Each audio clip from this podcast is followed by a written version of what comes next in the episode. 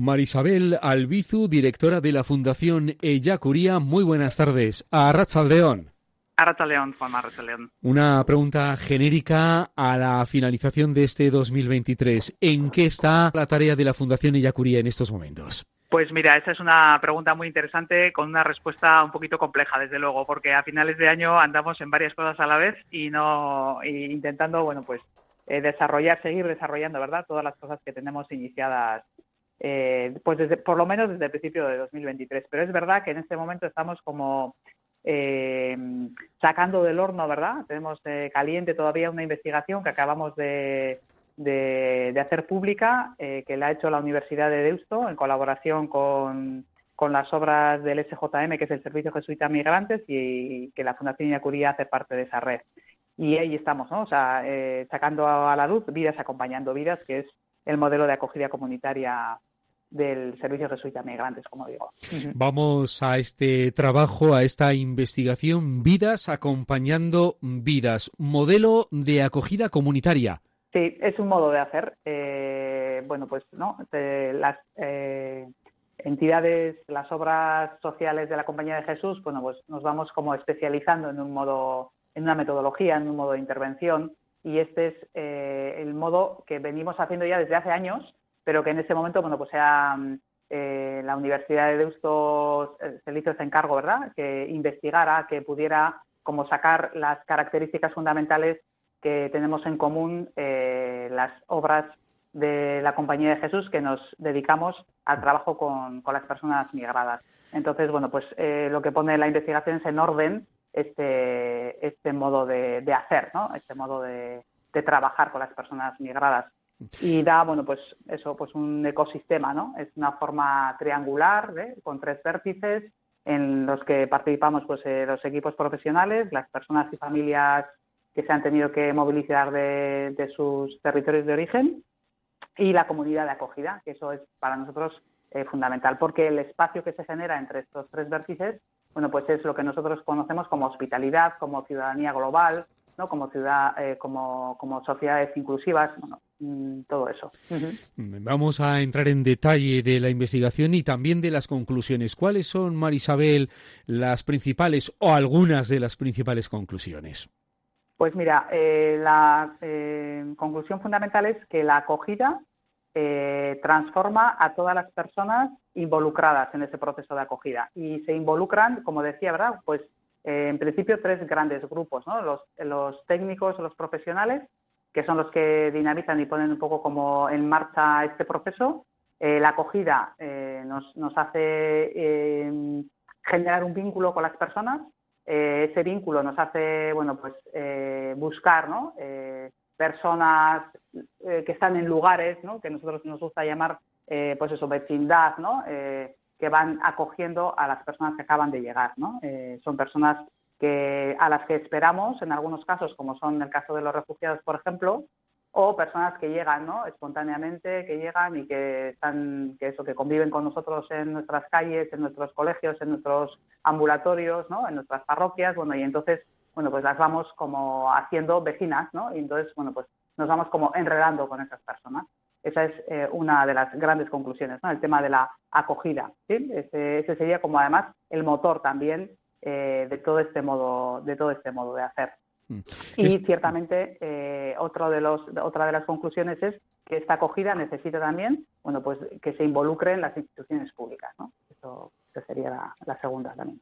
La importancia de el papel de las instituciones públicas también en colaboración con las distintas entidades sociales y también las entidades del tercer sector. Así es, sí, eso es. O sea, las, las entidades del Servicio Jesuita Migrantes es parte, hace parte del tercer sector y ese tercer sector que, bueno, pues de alguna manera se pone en un momento, por lo menos en un primer momento, se pone al frente de este proceso de acogida, pero que luego se tiene que ir retirando, ¿no? Ciertamente esto de incluir a todas las personas, que nadie quede fuera, ¿no? De este espacio en el que, bueno, pues se comparte el bien común, eh, tiene que estar dinamizado por una cabeza, vamos a decir, ¿no? Que es el tercer sector social, obviamente, pero que luego tiene que ir asumiendo, bueno, pues la ciudadanía, ¿no? O sea, porque eso será una, un indicador de, normalización, ¿no? De, de las relaciones, eso que llamamos también inclusión, aunque a veces, en fin, no nos guste demasiado el término, pero bueno, ¿no? Eh, pero que todos tengamos un sitio en ese espacio común.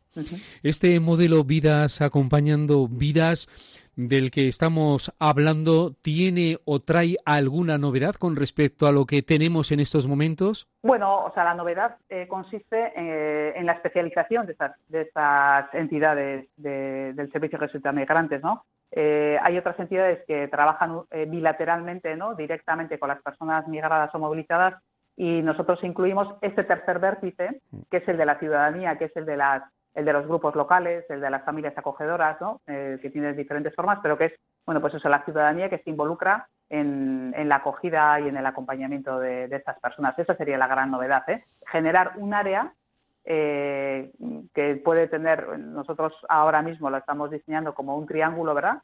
Pero que puede tener otros vértices, ¿no? Nos gusta llamarle como un, un, área de hospitalidad multilateral, ¿no? En el que están involucrados más de dos agentes, ¿no? Que a veces eh, bueno, o sea que, está bien también, es decir, nosotros no, hacemos una valoración, ¿no?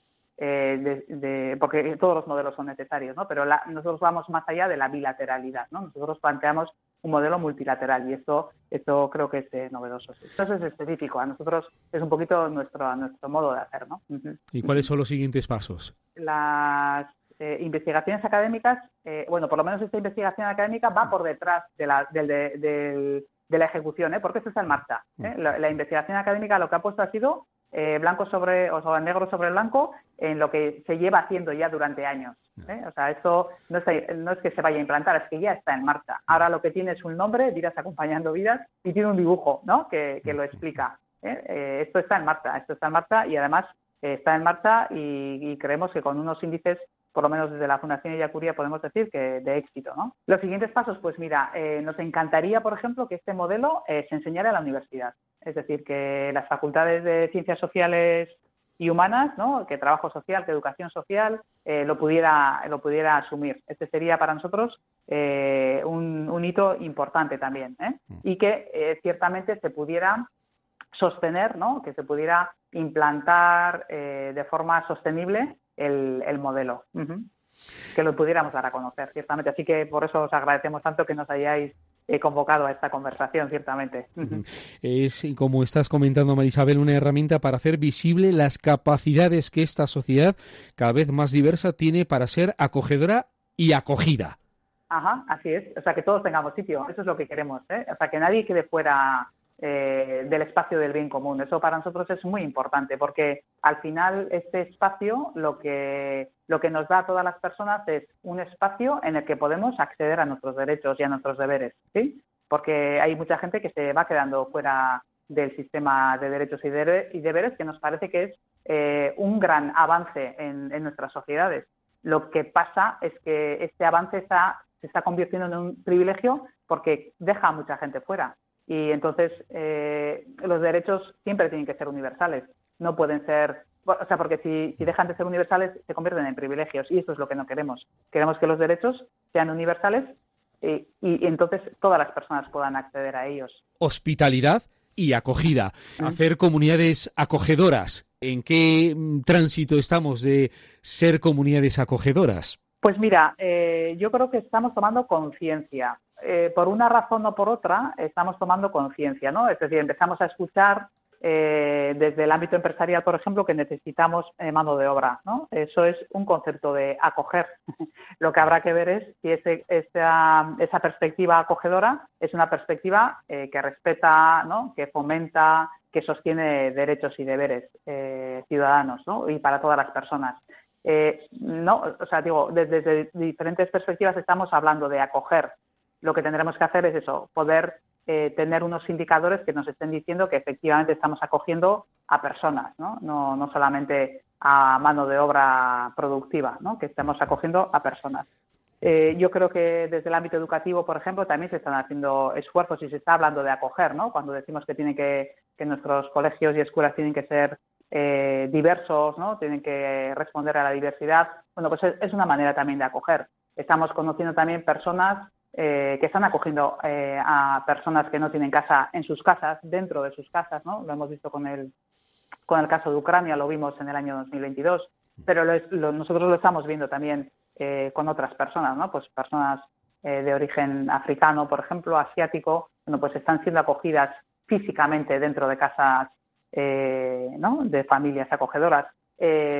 Eh, es otro modo de acoger, ¿no? Bueno, o sea, yo creo que se está hablando de acogida, tenemos que avanzar, ¿no? Tenemos, hay mucho camino por recorrer, ciertamente. Hay mucha gente todavía que queda fuera fuera de este área de acogida, de hospitalidad. A modo de llamado. Pues mira, eh, yo creo que no nos tenemos que olvidar que todos somos migrantes, que el género humano em, desde su origen, ¿no? desde que existe, se ha movilizado y el, llamado es a acogernos, a acogernos, a no mirarnos desde el prejuicio, a mirarnos, bueno, pues eso, a los ojos y reconocernos en las otras personas, a personas iguales a nosotras, ¿no? Entonces, bueno, yo creo que ahí tenemos que, hacer un esfuerzo, ¿verdad? Un esfuerzo eh, de liberarnos, eso, bueno, pues de prejuicios negativos, ¿no?